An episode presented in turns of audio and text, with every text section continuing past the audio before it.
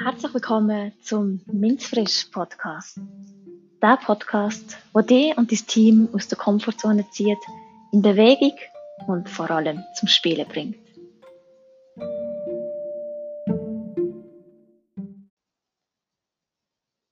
Heute möchte ich meinem Teamkollegen Clemens ein paar Fragen stellen.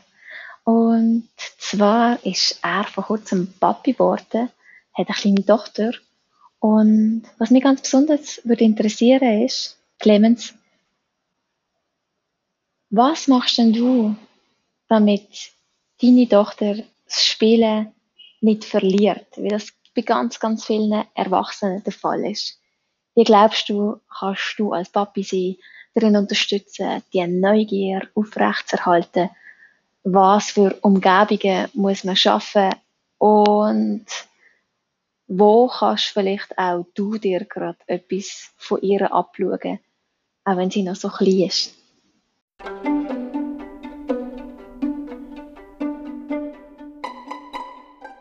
Und weil es da ja ein Versuch ist, machen wir jetzt noch einen kleinen Abspann, lassen das sanftlos klingen und warten, ob wir eine Antwort bekommen.